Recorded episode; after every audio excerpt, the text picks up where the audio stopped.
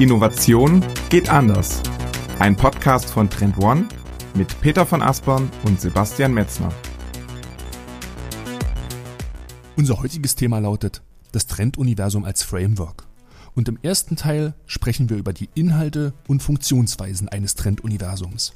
Wir beleuchten, wie die Darstellung aus Mega- und Makrotrends die Komplexität reduzieren, Zusammenhänge aufzeigen und Orientierung geben. Denn im immer dichter werdenden Nebel der Trendbegriffe fragen sich viele InnovationsmanagerInnen, was für ihr Unternehmen wirklich relevant ist. Im zweiten Teil erklären wir, wie ein Trenduniversum entsteht und welche Schritte dazu nötig sind. Warum Unternehmen jedoch kein eigenes Trenduniversum erstellen sollten und was sie stattdessen in Erwägung ziehen müssen, das erfahrt ihr am Ende des Podcasts. Also nur mitten rein in Folge 23. Herzlich willkommen zur Folge 23 des führenden Innovationspodcasts Innovation geht anders. Mit mir Peter von Aspern aus Hamburg und zugeschaltet wie immer aus Berlin ist ist Sebastian Metzner auch in meinem Namen ein herzliches Willkommen in dieser Folge ja schon 23, Peter.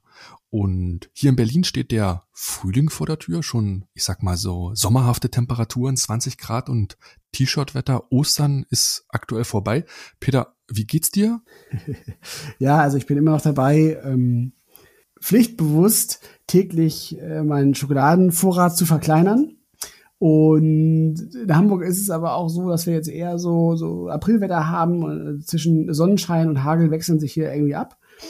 Und ja, aber das ähm, soll auch nicht darüber hinwegtäuschen, dass wir gerade auch eine ganze Menge zu tun haben. So jetzt nach den, nach den äh, kurzen Osterfeiertagen ähm, geht hier bei uns gleich munter weiter. Ja, mit, mit Trendforschung im, im engsten Sinne. Wir sind in der heißen Phase, um unser neues Trenduniversum an den Start zu bringen, das ja Anfang Mai erscheinen soll im Trend Explorer und im Trend Manager, also unseren digitalen Tools und da gibt es auch eine ganze ganze Menge zu tun, bis das dann endlich fertig mhm. ist. Seid ihr auf die Zielgerade eingebogen mit diesem großen Exakt. Projekt des Trenduniversums, was wir alle, Peter, drei bis vier Jahre immer wieder aktualisieren? Ist das so der Zyklus? Ja, genau, das ist so ungefähr der Zyklus und ja, das Trenduniversum ist ja ein Framework, ein Trend-Framework, wenn man so will, was halt die Gesamtheit all unserer Megatrends und Makrotrends abbildet und weil sich natürlich auch gerade auf der Makrotrend-Ebene über die Jahre einiges verschiebt und einige Trends auch an Bedeutung gewinnen oder andere Trends auch an Bedeutung verlieren oder auch Trends konvergieren, haben wir uns zur, ist zur, ja, zur Regel gemacht, dass wir eigentlich so alle drei Jahre spätestens da einmal ja, fokussiert drauf gucken und mit unseren Trendanalysten schauen, ob das noch alles so up-to-date ist und eben das entsprechend anpassen. Das ist ein sehr langwieriges Projekt. Also wir arbeiten da jetzt schon seit seit September oder Oktober letzten Jahres dran. Und wie das bei langen Projekten immer so ist, man weiß zwar, wann der Schlusspunkt ist, mhm. und trotzdem spitzt sich natürlich am Ende alles zu. Und ähm, dann wird doch mal alles knapp, aber ich, ich bin guter Dinge, dass wir das gut hinkriegen werden. Ja, schön. Die große Trendlandkarte, sage ich da immer so, ist gefühlt, ne? So das ganz, mhm. ganz große Big Picture der allgemeinen Wandelwelt ist dort ersichtlich sehr allgemeingültig. Peter, lass es uns doch mal so ein bisschen vielleicht für den Anfang einordnen. Warum ist es wichtig, mit solchen Trend-Frameworks wie dem Trenduniversum eigentlich zu arbeiten? Ähm, warum ist das ganze Thema relevant für Unternehmen? Ja, es ist ja tatsächlich so, dass das Thema Trends erlaufen durch, durch, durch wahrscheinlich fast alle Unternehmen der Republik schwört.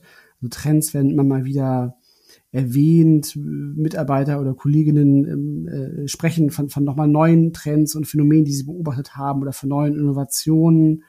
Man spürt ja auch die Schnelllebigkeit in den verschiedensten Branchen und auch auch ähm, spricht man viel von disruptiven Innovationen, die ja ähm, ganze Branchen auf den Kopf stellen. Also man, man sieht eine Vielzahl von unterschiedlichsten Wandelphänomenen, natürlich auch in den Unternehmen.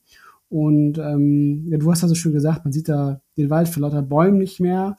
Ja. Beziehungsweise einfach diese, diese, diese Nachfrage nach Orientierung, aber auch irgendwo auch vielleicht so eine Art Operationalisierung mhm. dieser Wandelphänomene, die, die ist auf jeden Fall da. Und dafür ja, eignen sich entsprechend auch solche, solche Trendlandkarten oder auch Trendsysteme, die einem irgendwo so einen, so einen Überblick geben und dabei helfen, entsprechend ja, diese Wandelphänomene ein Stück weit zu kategorisieren, zu systematisieren, damit man dann damit auch arbeiten kann. Ja, ja. Wenn ich das Thema so sehe, ne, also dieser Information Overload, der spielt natürlich auch im Bereich der Trends eine große Rolle, weil ähm, ich glaube, die Vielzahl an, an Trendphänomenen, an Veränderungen hat extrem zugenommen und das spüren auch mhm. vor allen Dingen mhm. Innovationsmanager oder Personen in Unternehmen, die mit Trends arbeiten, sehr, sehr stark. Das heißt, es schwirren eine Vielzahl von diesen Begriffen durch das Unternehmen, da alle fragen dann, was meinst du denn damit? Man muss dann bei diesen Namen immer schon mal ein bisschen spezieller hinhören, ne? Mhm. Ständig kommen irgendwie auch neue Sachen dazu, so dass eigentlich schon so ein bisschen, nehme ich das immer so war, so eine Überforderung und Überanstrengung auch damit einhergeht. Und diese Kartierung, von denen du gerade sprachst, ne, so eine Trendmap, so ein Trenduniversum, so eine Kartierung des aktuellen Zustandes schon immer dann wieder so ein bisschen dich zur Ruhe kommen lässt und dir vielleicht wieder, das hast mhm. du auch gerade angesprochen, ähm, so ein bisschen wieder den Überblick gibt und dich die Sachen auch so einordnen lässt. Ne? Weil, Peter, die Wünsche, das hast du gerade schon mal angeklungen, der Wunsch nach Orientierung, gibt es noch andere Vorteile, Benefits Anforderungen, die damit einhergehen, warum man diese Frameworks einsetzen sollte? Was, was erreicht man dadurch? Also sicherlich ist das Thema Orientierung die größte und, und meistgenannteste Anforderung. Ein Stichwort ist da ja auch die VUCA-Welt, in der wir leben, ne? also die eben viel Ungewissheit und, und Unwägbarkeiten mit sich bringt und dort ein Stück weit besser auch diese Dynamiken verstehen zu können. Das ist eine ganz klare Anforderung. Weitere Themen sind natürlich auch, dass Innovationsmanagerinnen wissen müssen, welche von diesen Trends eigentlich tatsächlich für das Unternehmen von Relevanz sind. Vielleicht auch, wie diese Trends wiederum auch zusammenhängen. Es gibt ja auch Wirkungszusammenhänge zwischen diesen Trends und Interdependenzen, die man auch verstehen sollte. Und sicherlich geht es natürlich auch darum, und das ist ja auch schlichtweg notwendig, dass man als, als Akteur in diesen Zeiten ein Stück weit ja auch Komplexität rausnehmen muss, um überhaupt auch noch, ähm, hm. um überhaupt handeln zu können, um im Grunde auch um, um ja, Operationalisierung herzustellen. Und, und dabei können natürlich Trends helfen, so ein Stück weit einfach ähm, ja, Ordnung, Ordnung ins Chaos zu bringen, wenn man so will. Kurze Unterbrechung in eigener Sache, danach geht's hier weiter. Ich darf euch heute unser neues Webinar Learning from the Corporates vorstellen. Im April erfahrt ihr dort, was kleinere und mittlere Unternehmen von den Konzernen im Thema Trendmanagement lernen können. In diesem kompakten 45-minütigen Webinar stellt euch mein Kollege Thorsten Reder die zentralen Erfolgstreiber vor und zeigt euch, wie ihr sie mit geringem Zeit- und Budgetaufwand umsetzen könnt. Mit diesem Wissen seid ihr in der Lage, ein wirksames Trendmanagement in eurem Unternehmen aufzubauen. Mehr als 700 Teilnehmer haben an diesen Webinaren bereits teilgenommen. Ich selbst habe auch schon mitgemacht und kann euch deswegen die Teilnahme wirklich empfehlen. Am 23. und 29. April finden die nächsten beiden Webinare statt. Natürlich ist das Ganze für euch kostenlos und auf trendone.com slash Webinar könnt ihr euch nun euren Platz sichern den Link findet ihr wie immer auch hier unten in den Show Notes und nun wieder zurück in den Podcast. Ja, du hast im, im Vorgespräch so ein bisschen äh, auch den Begriff der, der Renaissance der Trendforschung so in den Mund genommen, Peter. Ne? Wir können ja darauf mhm. gleich nochmal so ein bisschen eingehen, weil also wir beide sind schon mehr als zehn Jahre jetzt in dem Bereich der Trendforschung unterwegs und in diesen zehn Jahren hat sich aus meiner Sicht schon ziemlich viel verändert, weil wenn wir uns noch mal so ein bisschen reindenken, so in diese Welt der Trendforschung vor 10, 15 Jahren, dann war es mhm. ja in der Tat so, dass diese Trendwelt, diese Trendkarten, diese Trendmaps überschaubar waren. Da standen vor allen Dingen immer die Megatrends oben und das waren im Grunde eigentlich fast immer die gleichen. So, ne, das war dann so ein bisschen, mhm. die konnte man auswendig und die konnte man durchdeklinieren, hoch und runter. Und damit hatte sich das auch dann so ein bisschen. Wenn man das heute nochmal so in die Jetztzeit, in die Gegenwart versetzt, dann gibt's ja an jeder Ecke, an jeder Internet-Ecke gefühlt Trendinhalte unterschiedlichster Art. Also es ist eine Explosion auch über das Content-Thema gekommen und das unterscheidet schon, ja. schon ganz, ganz stark von früher. Ja. Ne? Es ist auch diese, die Dynamik hat extrem zugenommen. Ne? Früher gab's wenig Dynamik, also immer die gleichen 15 Trends wurden eigentlich nur hin und her geschoben. Jetzt mal ganz vereinfacht ausgedrückt. Heutzutage hast du eine Vielzahl von, von Hypes und, und Fets, von Disruptionen, von extrem hoher Dynamik. So, ne? Das ist ebenfalls so ein grundsätzlicher Unterschied, warum man eigentlich heute diese Trendmaps mehr denn je braucht im Prinzip. Mhm. Früher war alles gut voneinander getrennt, ne? wie in so einem Setzkasten. Du konntest die Sachen gut auseinanderhalten. Es gab wenig Überschneidungen. Heute extrem hoher Vernetzungsgrad gefühlt. Hängt alles mit allem zusammen. Bewegst du den Stein A, kommt auch Stein B ins Rollen. Die Interdependenzen, von denen du sprachst, die sind echt groß. Also das hat ebenfalls noch in den letzten zehn Jahren stark zugenommen. Der letzte Punkt, ist, glaube ich, dass früher waren die Sachen gefühlt für mich einfacher zu verstehen, so, weil sie häufig gesellschaftlicher waren. Heute hast du in fast allen Trendphänomenen einen hohen technologischen Anteil. Und das ist ein bisschen wie eine Blackbox. Da durchzublicken, ist auf jeden Fall ein bisschen schwieriger als früher.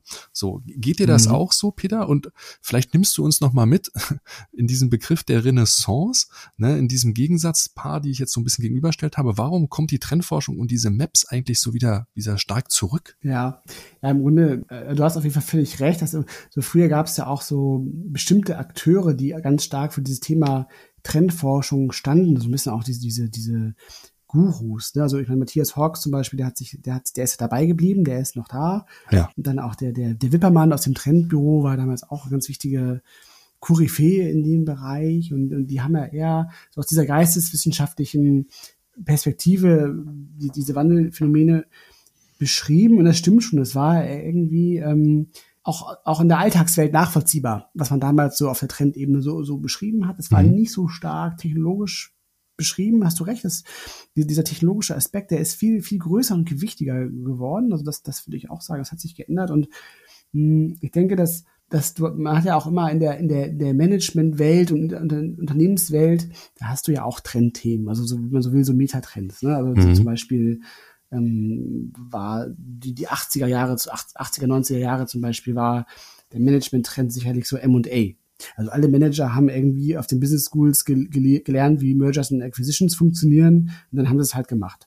Mhm. Und ja, und dann hatten wir auch so also in den 90ern, auch vielleicht in frühen 2000ern, da war dieses Thema Trends schon sehr, sehr populär, mhm. vielleicht auch fast schon Teil so der, der, der, der Popkultur irgendwo und recht, recht präsent und wurde dann aber irgendwann abgelöst durch dieses Thema der Startups und, und der technologiegetriebenen Innovation, die dann diese ganzen Themen überlagert haben und einfach das Wort Innovation und auch Disruption sicherlich so eins der im Kontext der, der Innovation ja am häufigsten genannten Begriffe war. Ja. Und, und Trends sind da so ein bisschen so gefühlt irgendwie in den Hintergrund gerückt. Man hat sich mehr so um das Doing gekümmert. Wie kann man jetzt eigentlich lean und schnell Startups aus dem Boden stampfen? Wie kann ich meinen Konzern äh, selbst wie, wie ein Startup führen? Hm, also es ging alles mehr so Richtung Agilität, ausprobieren, umsetzen. Mhm. Und so gefühlt würde ich jetzt auch sagen, dass seit einigen Jahren das Thema Trends wieder eine größere Rolle spielt, auch das Thema Trendmanagement. Da kommen wir auch nochmal später nochmal ein bisschen drauf, was es damit auf sich hat. Das hat an Bedeutung gewonnen, aber sicherlich, glaube ich, auch ganz stark eben geprägt dadurch, dass man jetzt erkennt, dass Trends einfach auch ein total geeignetes Werkzeug sind. Und Trends sind eben auch ein Werkzeug und ein Mittel zum Zweck, mhm. um eben diese Komplexität handeln zu können. Und, und du hast es ja eben beschrieben, dass diese Komplexität, die, die steigt rapide an, auch durch diese Quervernetzung, die du eben erwähnt hast. Ja. Und deshalb glaube ich, dass auch das ein der Treiber ist, warum Trends wieder, wieder Trend werden, wollte ich jetzt gerade schon sagen. Das ist ein bisschen blöd, aber im Grunde ist es aber so. Ja, das ist quasi so ein bisschen die, die Renaissance. Aber ich, ich fühle das auch ehrlich gesagt so, dass dieses Verstehen, wie die Dinge zusammenhängen, wieder eine größere Bedeutung hat, als es das früher hat. Früher ging es halt wirklich darum, schnell ins Doing zu kommen und Ergebnisse zu produzieren. Man hat gemerkt, das bringt nicht die Wirkung, die man sich davon verspricht. Also schnell ausprobieren, testen, zu iterieren, ja. weil man immer wieder auf den Punkt zurückgeworfen wird, wie funktioniert's eigentlich? Und wenn ich das nicht von Anfang an verstanden habe, dann kann ich ganz, ganz viele Iterationen drehen und dann lerne ich durch Fehler. Das ist halt sehr langwierig, das hat man jetzt gemerkt. Deswegen am Anfang vielleicht einmal kurz innehalten und die Wirkungszusammenhänge verstehen. Und da spielen Trends natürlich eine gute Rolle, weil sie, wie du gerade gesagt hast, die Komplexität extrem reduzieren und die Wirkungszusammenhänge ein Stück weit verständlicher und deutlicher machen. So. Ja. Und das ist quasi so ein bisschen das Plädoyer, könnte man fast schon sagen, warum man sich auf jeden Fall mit diesen Trenduniversen, Trendmaps, das sind eigentlich das ist ein Begriff, den man synonym benutzen kann, ne? Ähm, warum man sich mhm. damit beschäftigen sollte und das auf jeden Fall als ja als auch Einstieg vielleicht sehen äh, muss in der, in der systematischen Beschäftigung so mit Trends. Ja, ja, und, und wir haben jetzt ja schon ein paar Mal das, das, Wort Trenduniversum oder Trendmap fallen gelassen. Ähm, vielleicht, Sebastian, nimmst du uns noch mal ein bisschen mit und erklärst noch mal ein bisschen, was genau ist denn jetzt eigentlich ein Trenduniversum oder ein Trendmap? Wie kann man sich das auch vielleicht bildlich vorstellen? Ja, im Grunde ist das, wie wir schon gesagt haben, eine Art Instrument, eine Art Framework aus dem Trendmanagement. Ne? Es ist eine systematische Darstellung, quasi so eine Verbildlichung von Veränderungsprozessen, die diese Trenduniversen, die diese Trendmaps quasi so abbilden sollen. Im Grunde ist es wie so ein großes A0-Poster, was man sich digital auf einem Screen oder auch ausgedruckt analog anschauen kann. Das ist wie so eine große Wandkarte, die man aus dem äh, Geografieunterricht quasi kennt. Und darauf sind alle Mega- und Makrotrends sehr häufig verortet. Ganz früher hat man nur Megatrends abgedruckt. Heute macht man eigentlich Mega- und Makrotrends und man benutzt quasi immer bekannte visuelle Konzepte, um dieses ganze Thema zu illustrieren. Wir benutzen für fürs Trenduniversum dieses Bild ne, dieser Galaxien und Sterne, die dort so umeinander kreisen. Und wir gehen vielleicht nachher noch mal ein bisschen drauf ein, wo Entfernungen eine größere Rolle spielen. Es werden U-Bahn-Karten äh, benutzt, wo verschiedene Linien, ähm, das sind dann die Megatrends, sich auch mit unterschiedlichen Stationen, das sind dann die Makrotrends, an gewissen Punkten kreuzen. Ne, das Londoner U-Bahn-Netz ist da, ist da sehr gerne benutzt. Es gibt aber auch so Abbildungen aus der, aus der Chemie, Atomkerne mit den Protonen und den Elektronen, die mhm. darum kreisen. Es gibt bionische Darstellungen, so Krakenarme fast schon aus der Natur, die dann so nach rechts weggehen in unterschiedlichsten kleinen Kreisen. Also jede Menge verschiedene visuelle Konzepte, um ja Trendmaps, Trenduniversen so zu, zu illustrieren der Kerninhalt, Peter, sind immer die, die Mega- mhm. und die Makrotrends, die dort gezeigt werden. Also im Grunde ist es also eine, eine eine ja, systematische Betrachtung oder, oder Kartierung von Trends, die dann entsprechend auch diese hierarchischen Zusammenhänge zueinander und auch diese Wirk Wirkzusammenhänge zwischen den Trends darstellen können. Genau. Also ein System aus Trends und eben nicht nur viele einzelne Trends, ne? so kann man das sagen. Genau. Der Megatrend ist quasi immer so der zentrale Fixstern und darum gibt's quasi dann die eher kleineren Phänomene der Makrotrends, die dort in Zusammenhang stehen. Und genau, vielleicht Peter, lass uns vielleicht nochmal kurz erklären, Mega, Makrotrends, Mikrotrends, vielleicht diese Dreiergliederung, das sind die berühmten drei Trendarten.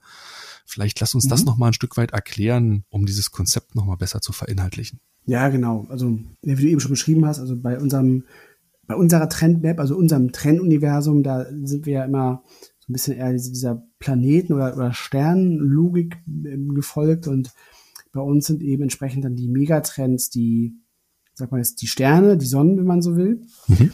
Und wir haben in unserem neuen Trenduniversum 17 Megatrends, um einfach mal so eine Quantität auch zu geben und rund 109 Makrotrends. Also das sind dann eben die Planeten, die um diese Sterne, um die Megatrends herumschwirren.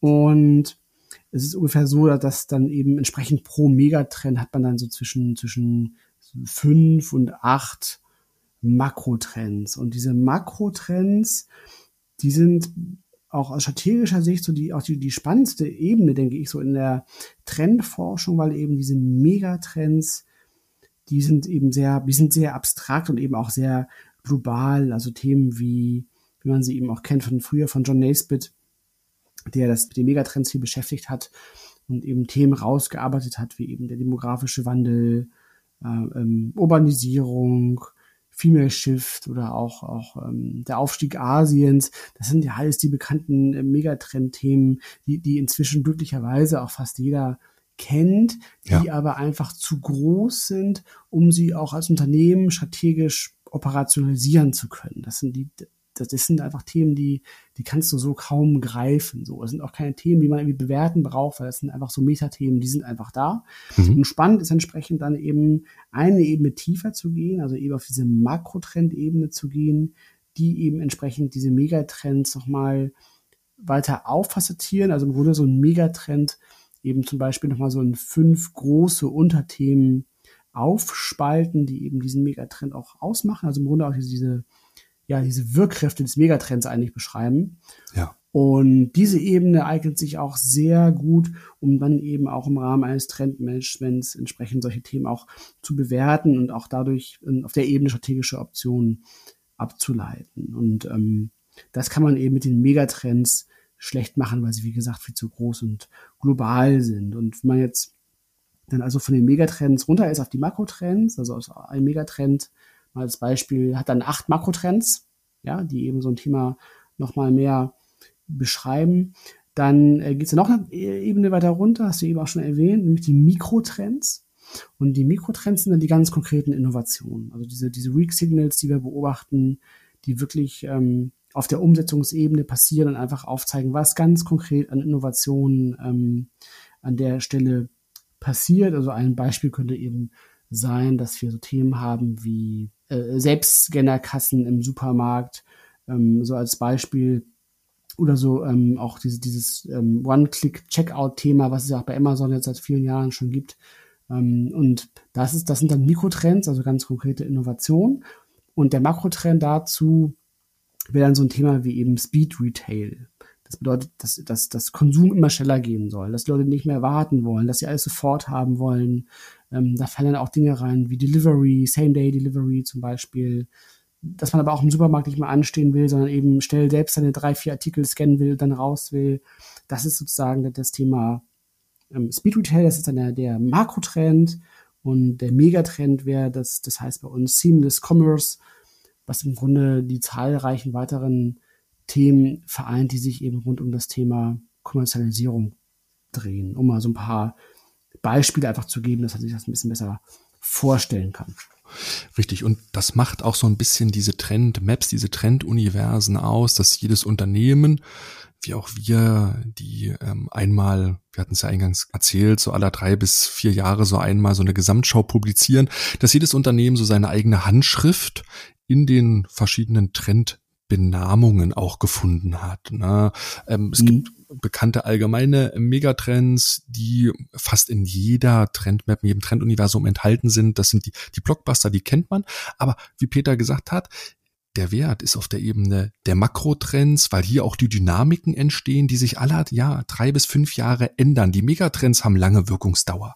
Ne, man spricht halt zehn mhm. bis zwanzig Jahre heute. Da ist nicht viel Wandel drin, deswegen passiert da nicht viel.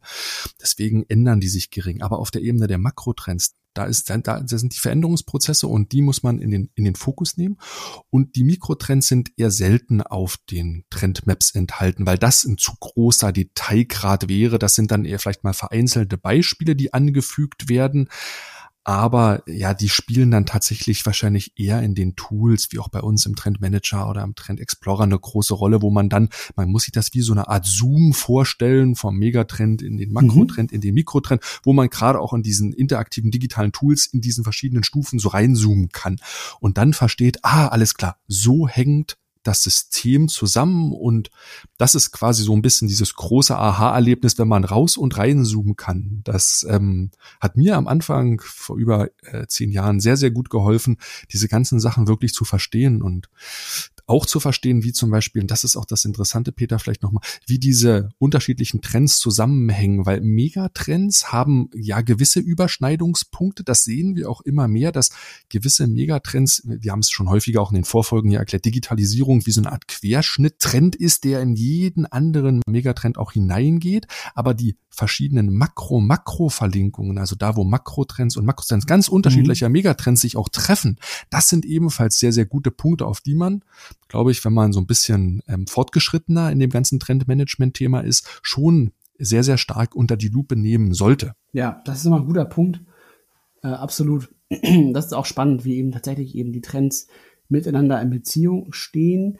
Und wir bei Trend One bilden das entsprechend über diese Trendhierarchie ab dass wir eben auf der Ebene der Makrotrends tatsächlich auch diese Querverlinkung haben. Also das heißt eben Makrotrends können mit anderen Makrotrends verknüpft sein und dadurch eben auch Beziehungen zu anderen Megatrends herstellen.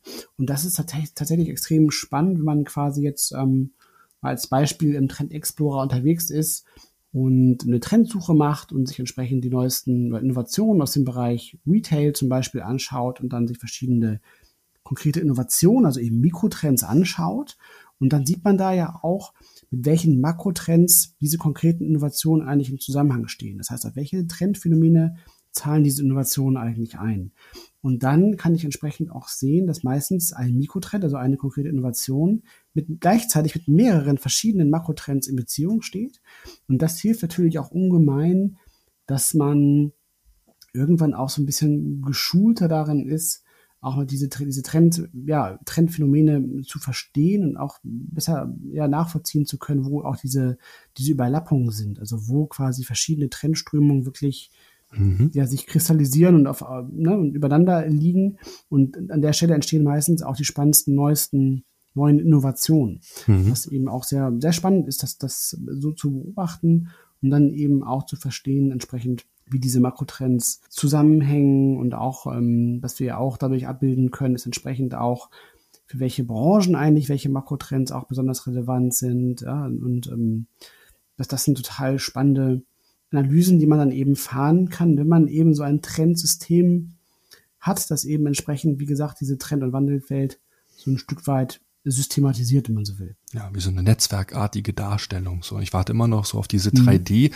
so, dass man sie auch in, in, so einer virtuellen Welt so betreten kann. So, das ist glaube ich dann der nächste spannende Punkt, dass es wie so ein Kosmos wird, so, ein, so, so eine so eine Trend-Cloud, in die man eintreten kann und dann die Inhalte, die Verbindung vielleicht mhm. so sehen kann. Peter, ähm, so VR-mäßig meinst du? So VR-mäßig, genau. Ja, ja, durchaus, dass das auch erlebbar und erspürbar wird. So, weil mir hat in den Anfangsjahren immer, was du gerade so beschrieben hast, ne, ich habe das immer als Dekodieren bezeichnet, so und die Tätigkeit, der ich danach mhm. gegangen bin, weil mhm. ich genau diese Zusammenhänge verstanden habe. Ah, alles klar, welche Mikrotrends zahlen gemeinsam auf den Makrotrend ein? Welches Phänomen steht dahinter? Welcher Wandel, welche Veränderungen mhm. werden dadurch adressiert? Ach, das ist ja alles das Gleiche. Dann merkt man, oder steckt ein Muster dahinter. Man sieht quasi, wie die Dinge zusammenhängen. Mhm. Und der Makrotrend, der hängt mit dem zusammen. Das sind dann wirklich so, ja, Aha-Erlebnisse, die man hat und das hilft, das hat mir damals sehr, sehr viel geholfen, diese gefühlte Überforderung aus immer mehr Wandel, immer schnelleren Prozessen so ein Stück weit zu entschleunigen und zu sagen, halt mal, Moment mal, das ist, hängt mit dem zusammen, das mit dem, kann man sich dann Post-its nehmen und das so ein bisschen auseinander deklinieren und da hat man ein sehr, sehr gutes Übersichtsgefühl. Peter, lass uns doch mal so ein bisschen. Dekodieren ist ein gutes Stichwort. Ja. Wir können, glaube ich, in der nächsten Folge mit zwei unseren Experten, die gemeinsam mit uns am Trenduniversum, gemeinsam mit dir am Trenduniversum gearbeitet haben, nochmal inhaltlich ein Stückchen tiefer in das Trenduniversum Mega- und Makrotrends reingucken. Aber vielleicht hier nochmal so ein bisschen vielleicht angerissen. Mhm. Was sind denn für dich die wichtigsten neuen Makrotrends, die jetzt im Trenduniversum ab Mai enthalten sind? Ja, also wie gesagt, das sind ja auch 109 Stück tatsächlich. Und das ist von der Quantität ist das relativ konstant, aber wir haben tatsächlich, ja, also über, ich habe über 60 Prozent der Makrotrends äh, ähm, wirklich massiv überarbeitet und da ganz viele neue, äh, neue Aspekte mit reingebracht oder auch, auch eben Trends immer neu kalibriert, wenn man einfach über die, jetzt über die Jahre gemerkt hat, dass entsprechend ja einige Aspekte an, an Bedeutung gewonnen haben und andere Aspekte haben an Bedeutung verloren. Das kann eben dazu führen, auch dass das, ja, die Definition als Makrotrend sich so ein Stück weit verschiebt und dadurch ja, ist da, ist da enorm viel Neues drin. Es fällt mir total schwer, jetzt so wirklich drei, drei Makrotrends mal so rauszupicken. Hm, was ich auf jeden Fall spannend finde, ist natürlich das Thema künstliche Intelligenz. Das ist auch ein, eine, eine großen Megatrends natürlich auch in unserem Trenduniversum. Und ich glaube einfach, dass wir in dem Bereich künstliche Intelligenz in den nächsten Jahren ähm, nochmal massive Sprünge erleben werden und, und, und auch sehen würden, welche, welche enorme Power einfach in diesem Thema steckt, weil da sind, da sind wir noch lange nicht, dass wir das jetzt wirklich selber so, so erspüren können. Und ein Aspekt, der da eine große Rolle spielen wird, ist der Makrotrend AI Trustability. Da geht es einfach um das Thema ja, Vertrauen und, und auch Transparenz, wie entsprechend zukünftig auch Algorithmen gewisse Entscheidungen treffen. Das heißt auch, also zum Beispiel ein Thema ist ja auch ähm, Diskriminierung zum Beispiel durch Algorithmen. Ist auch ein Thema, ähm, was auch schon mal so durch Medien gegeistert ist. Aber solche Themen werden beispielsweise in Zukunft massiv an Bedeutung gewinnen. Deshalb finde ich den Makrotrend recht spannend. Ähm, dann, ähm, Sebastian, du hast hier noch einen rausgegriffen, das zum Thema ähm, IT. Genau. Green IT ist, fand, mhm. ich sehr, sehr spannend, muss ich sagen. Also sowohl von dem ganzen Thema der, der Kryptowährungen, auch des Bitcoins, die ja durchaus ähm, sehr, sehr viel Energie für das Mining erzeugen. Wie geht das ganze Thema eigentlich weiter? Wie geht das ganze Thema Clean oder Green Code auch weiter? Wie können Programmierer mhm. dafür sagen können, dass die Algorithmen und den Code, den sie programmieren, auch zu einer Energieeffizienz beiträgt? Natürlich mhm. das ganze mhm. Hardware-Thema muss alles eventuell so ausgelegt sein, dass es auch zukünftig vielleicht autark und durch regenerative ähm, Energie betrieben werden kann. Also da ist ganz, ganz viel ähm, Musik, sag ich mal so, drinne äh, im Thema Green IT, ganz, ganz unterschiedlichste Punkte, unheimlich viele Mikrotrends auch in dem Bereich, eine hohe Dynamik, die wir sehen, können wir, glaube ich, in der nächsten Folge, wenn wir vielleicht ein bisschen inhaltlicher stärker einsteigen, äh, gut durchdeklinieren zu dem Thema. Peter, du fandest noch ähm, Food for Climate ebenfalls so ein, so ein sehr nachhaltigkeitsorientiertes Thema nochmal wichtig. Vielleicht nehmen wir das nochmal mit rein. Ja, genau, weil das, das gehört zum Megatrend Conscious Eating, also das Thema Ernährung, ähm, ist bei uns tatsächlich jetzt auch auf, auf dem Megatrend-Level absolut angekommen. Und das finde ich deshalb so interessant, weil im Grunde ja das Thema, also im, Kontext der Ernährung, oftmals so das Thema Tierwohl im Vordergrund stand. Dass man halt gesagt hat, ja, ich möchte kein Fleisch essen, weil ich möchte halt nicht, dass meinetwegen Tiere getötet werden. Das mhm. finde ich ethisch nicht richtig. Und deshalb ernähre ich mich zum Beispiel vegetarisch. Und ähm, nun sehen wir ja aber auch, dass das immer mehr Menschen sich auch ja sogar vegan ernähren. Also dieses Thema Ernährung einfach die Menschen beschäftigt und umtreibt und wirklich auch zu Verhaltensänderungen führt. Und dass da eben ein Treiber tatsächlich zunehmend auch das Thema Klimaschutz ist, also nicht nur Natur, also Naturschutz im Sinne, mhm. dass man ähm, ähm, ähm, keine Tiere töten möchte, sondern auch wirklich, dass man auch den Planeten nicht töten möchte, wenn man so will. Und entsprechend einfach das Thema ähm, der Nachhaltigkeit von Ernährung immer wichtiger wird. Das heißt eben auch, dass, dass man, dass man auch schon fordert, zum Beispiel, dass auf ähm, Labels von Lebensmitteln auch der CO2-Fußabdruck dargestellt werden soll. Ich meine, Fleisch zum Beispiel ähm, ist ja besonders ressourcenaufwendig in der Produktion. Und diese Aspekte, die äh, bekommen immer mehr Bedeutung und ähm, sind eine der Facetten, die dazu beitragen könnten, dass unsere Art und Weise, wie wir uns ernähren, ähm, ja, sich nachhaltig ändern wird. Deshalb fand ich den, diesen Aspekt auch nochmal ganz, ganz spannend, weil er einfach auch neu ist bei uns in unserem Trenduniversum. Deswegen können wir uns, glaube ich, so ein bisschen, also ich freue mich sehr stark drauf, wenn wir vielleicht in 14 Tagen in der nächsten Folge, ich glaube, die kommt dann am 29. April raus, wenn wir bis dahin mhm. ähm, mit den Experten vielleicht ähm, Interviews geführt haben, die bei uns die, die Inhalte erstellt haben und dann können wir euch die O-Töne zeigen und dann können wir euch nochmal so ein bisschen mehr Inhalt zu diesem ganzen Mega- und Makrotrends geben, ähm, die in diesem Trenduniversum verortet sind. Wie gesagt, das neue Trenduniversum, Peter, kommt am, glaube ich, am, am 3. Mai kommt das, glaube ich, raus, ne? Und ist dann quasi wird dann veröffentlicht. Das ist der Plan, ja, genau.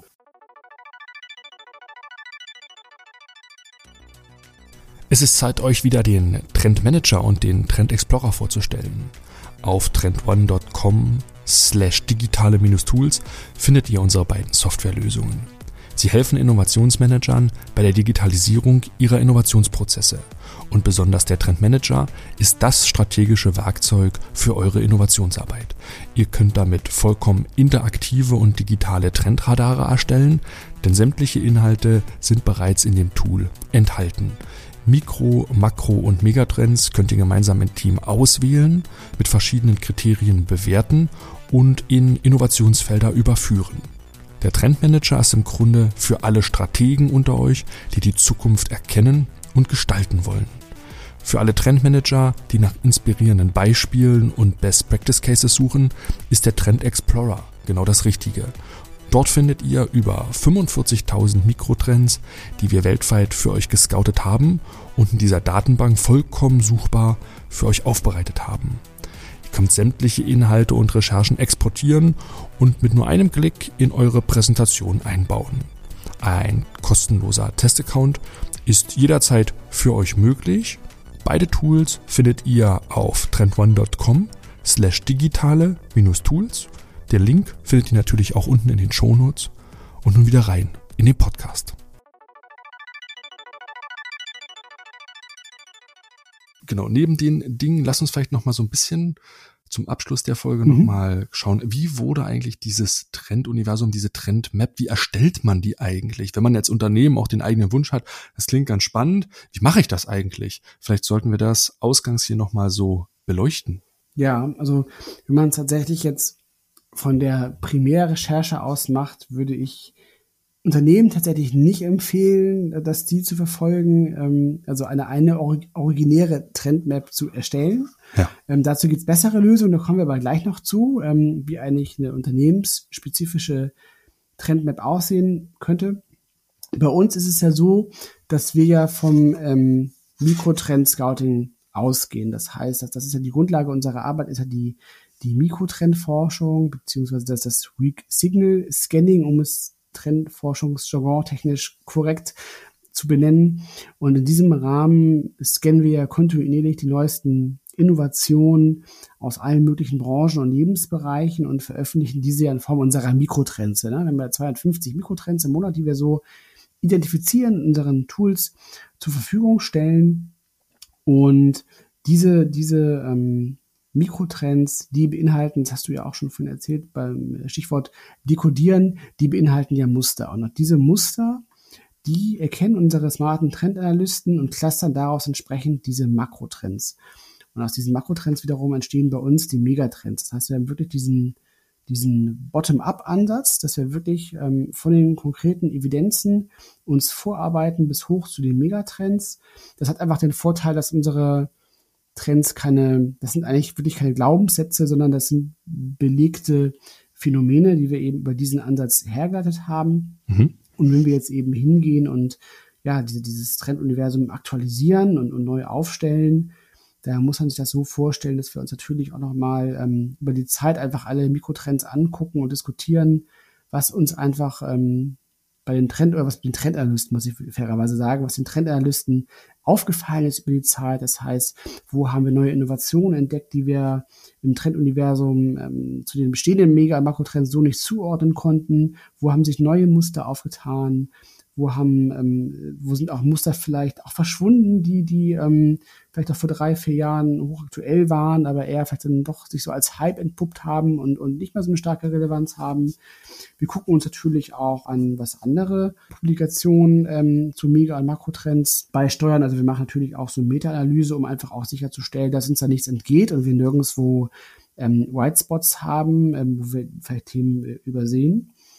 Und ähm, ja, wenn wir das sozusagen alles gemacht haben, dann ähm, ja, schauen wir uns entsprechend diese ganzen Informationen an und überprüfen einfach kritisch, ob unsere Cluster so noch äh, Sinn ergeben und aktualisieren sie gegebenenfalls.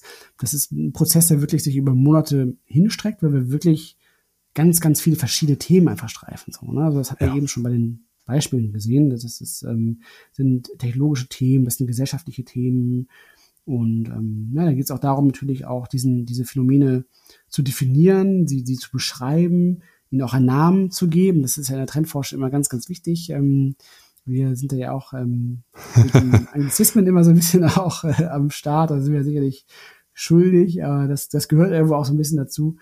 Und ähm, ja, genau, und, und das ähm, also im Grunde ist das ein kontinuierlicher Prozess, aber wir haben ähm, ähm, ja, so diesen, diesen Rhythmus von drei Jahren ähm, sammeln wir diese Erkenntnisse, die wir einfach über die Jahre gewonnen haben, um das dann entsprechend nochmal ähm, als Anlass zu nehmen, das Trenduniversum ein Stück weit zu aktualisieren. Und das ist jetzt eben wieder so weit, sodass wir jetzt eben Anfang Mai entsprechend ähm, da unsere Ergebnisse vorstellen wollen, wie wir entsprechend unser neues Trenduniversum aufstellen. Und das Ganze eben wird dann digital zur Verfügung stehen. Ähm, in unseren Tools, hast du eben auch schon gesagt, ne? also im Trend Explorer, unserer Trenddatenbank, aber eben auch im, im Trendmanager natürlich.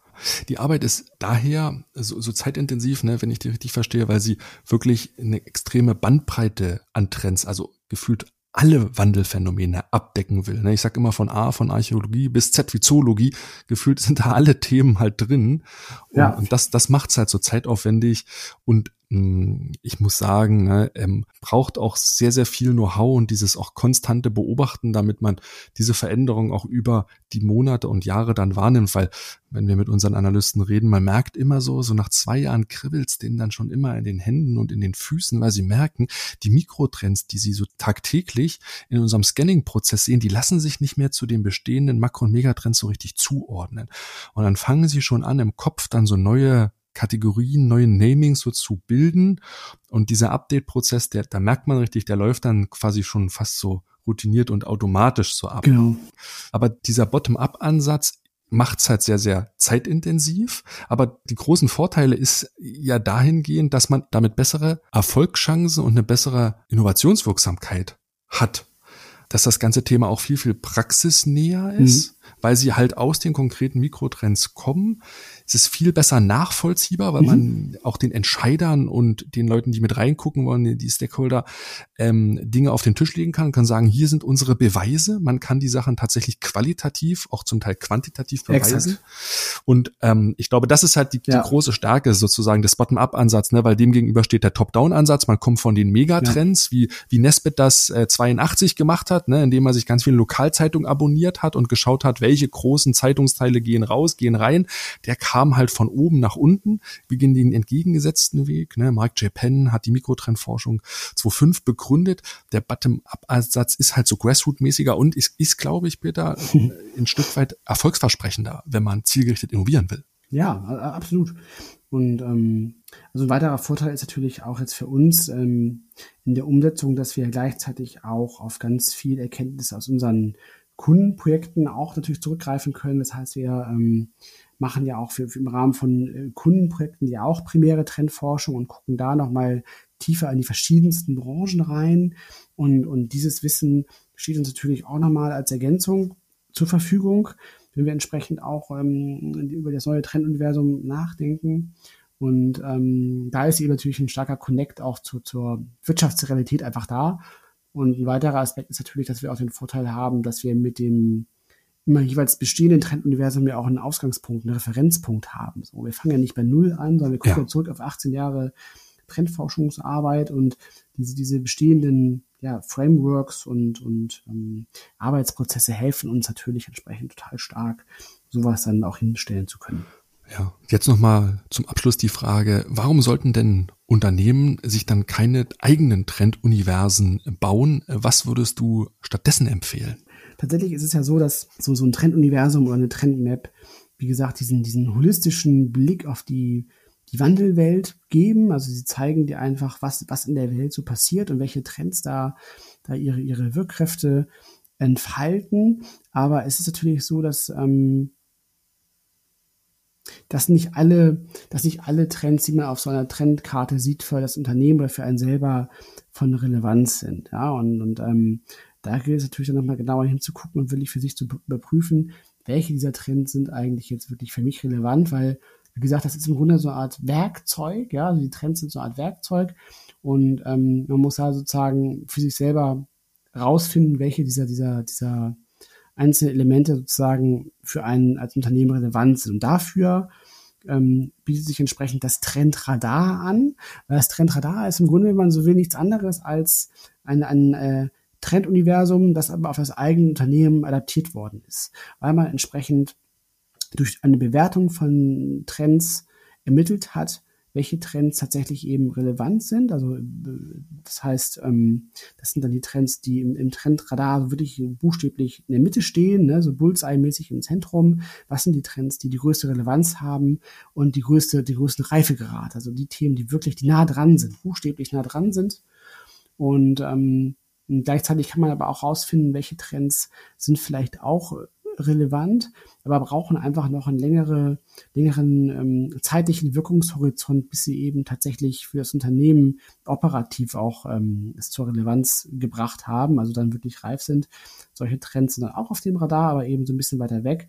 Und so habe ich eben zum einen einfach eine Abbildung mit dem Trendradar, welche Trends überhaupt für das Unternehmen von Relevanz sind. Und gleichzeitig sehe ich aber auch, wie relevant diese Trends mhm. sind und wie da dran oder wie weit weg diese Trends sind. Und das ist so ein bisschen so der, der, der Übertrag oder der, der nächste Schritt, wenn man so will. Also das Trenduniversum ist wenn man so will, Level 1. Ich, ich, ich habe einfach schon mal immerhin diese Orientierung und weiß, welche Trends es so gibt.